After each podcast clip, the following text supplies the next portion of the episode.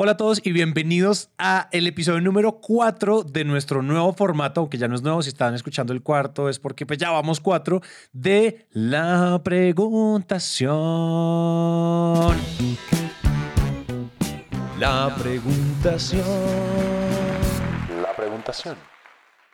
Eh, listo, episodio número 4 de la preguntación al Granation. La pregunta de hoy es de Rosa, desde México.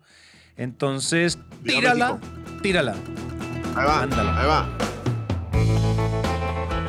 Hola, soy Rosa Montes de México, me dedico a las ventas de servicios especializados.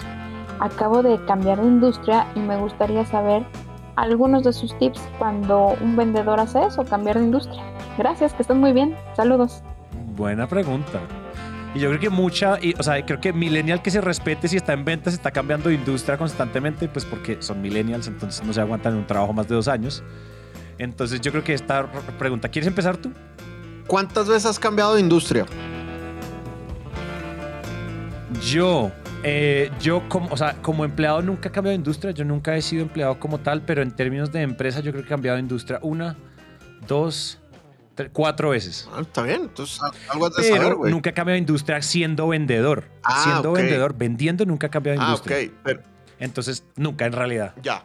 Bueno, no, yo sí he cambiado de industria como cinco veces y, y en ocasiones he estado vendiendo para tres industrias diferentes al mismo tiempo. Entonces, bueno, ha sido, ha sido ¿Qué le divertido. recomiendas a Rosa? Eh, a ver, yo, yo qué le diría a, a Rosa.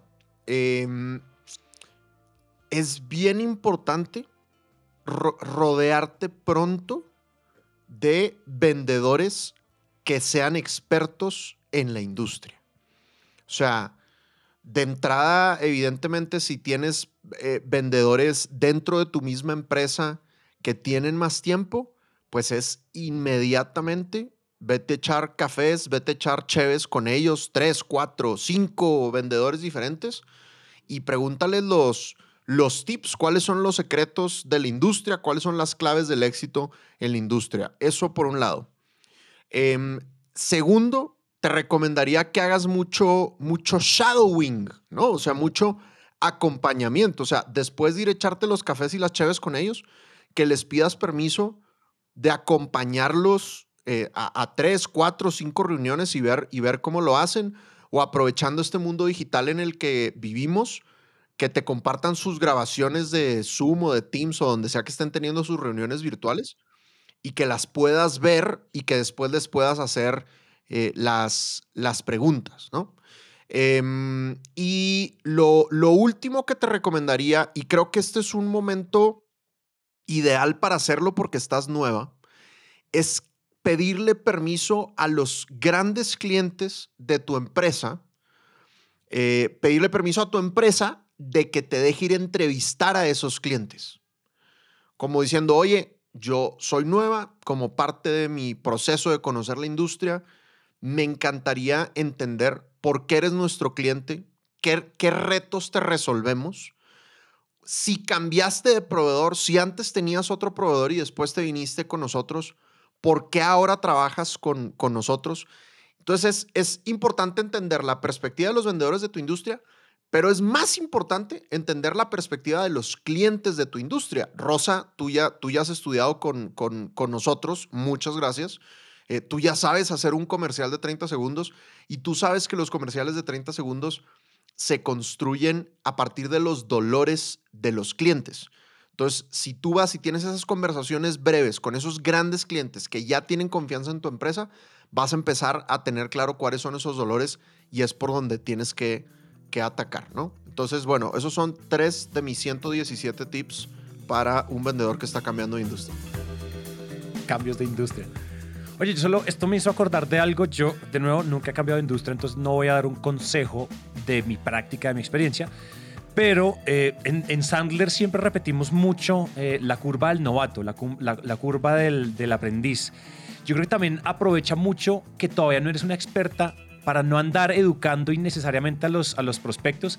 Aprovecha esta primera etapa en esta nueva industria y sé la novata. Porque el novato, por no tener todas las respuestas en el bolsillo, pues deja que el prospecto hable más eh, que uno. Y eso es muy bueno. Regla Sandler debería hablar el 70-30, deja que el prospecto hable más. Eh, y, eso va, y eso va a ayudar a que tú puedas obtener mejor información y demás. Acuérdate la regla Sandler, eh, vende hoy, educa mañana. Usualmente uno de los errores que cometen los expertos es hablar demasiado porque son tan buenos en su producto y tan expertos en su servicio que sienten que tienen que evangelizar todo el tiempo y en realidad uno no tiene que evangelizar, uno tienes que vender. Entonces yo también como que abraza la novata, abraza ser novata en la industria, no novata vendedora, sino novata en la industria, abrázalo y, y, de, y, se, acuérdense de la historia de Sandler de, del vendedor de aires acondicionados. Apenas se volvió, él no tenía ni idea de aires acondicionados y era el mejor vendedor. Y apenas se capacitó en aires acondicionados, sus ventas cayeron porque ahora lo único que hacía era vender, explicar y explicar y explicar y presentar eh, beneficios, características y demás. Entonces me gusta, yo simplemente para complementar eso creo que en términos de actitud como que abraza el hecho de que seas nueva, que eso tiene muchas ventajas en realidad muy rentables.